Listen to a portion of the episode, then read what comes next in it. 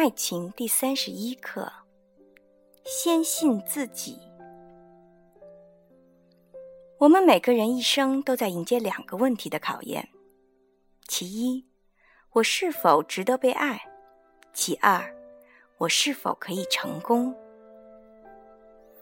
如果某人在这两个问题上的自我认识是值得和可以，无论境遇多糟，都可以获得爱与幸福。如果某人内心里总觉得我不值得被爱，或者我不能成功，即使生活一路给他绿灯，他依然会亲手毁灭他。所以，先信你自己，先信你值得被爱，你可以成功，才够资格谈爱情与幸福。小卓小时候父母离异，他就像一个皮球，被父母踢来踢去，所以在他的自我意识里。总觉得自己是不好的，不值得被爱的，所以才会被父母抛弃。这当然不是小卓的错，可是这样的自我认知已经形成了。现在小卓出落成一个美丽的姑娘，很多男孩子追求她，她也有谈恋爱，却总觉得对方会伤害自己。即使很爱对方，还是会莫名其妙的把关系搞僵。第一个男友。分手时说他是控制狂，第二个男友离开时说受不了他的猜忌。现在的第三个男友，也已经开始不由分说的挂断他电话了。小卓很困惑，爱情对于他怎么就那么难呢？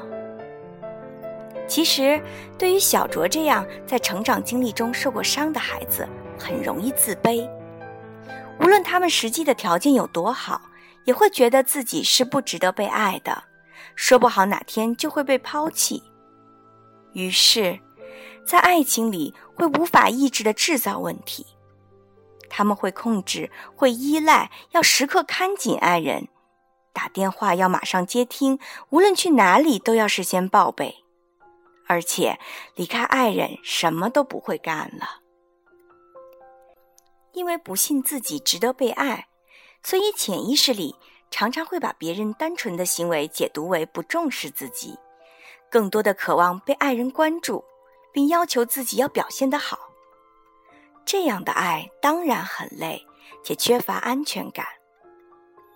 如果你或你的爱人常常在做一些莫名其妙的事儿来证明自己的价值，争取周围人的关注，或许。在自责和指责他之前，我们都可以给予一些理解。能够看到自己价值的人，才能被别人看到价值；能够和自我亲密的人，才能与他人亲密。意识到自己不自信在影响你的爱情，可能拯救你自己的时机就到了。只要你肯做出些努力。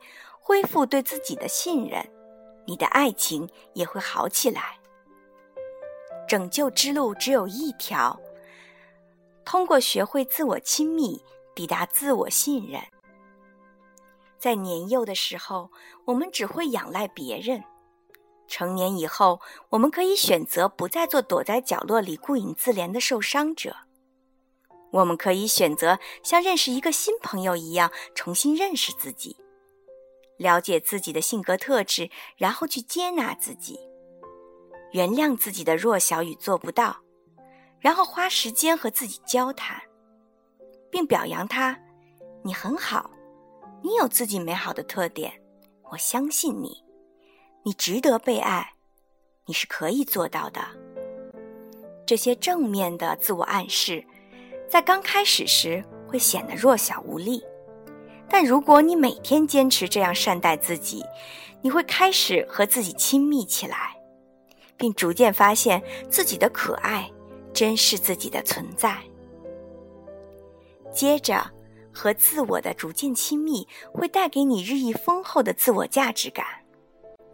从被伤害到不受伤害，从操纵到自主，从害怕到亲近，从怨恨到接纳。自我探索的学习会帮助我们先信自己。自信的人更懂得自爱，也懂得爱人。所以，别再做爱情里的自卑者了。先信你自己，才能获得永不消失的真爱。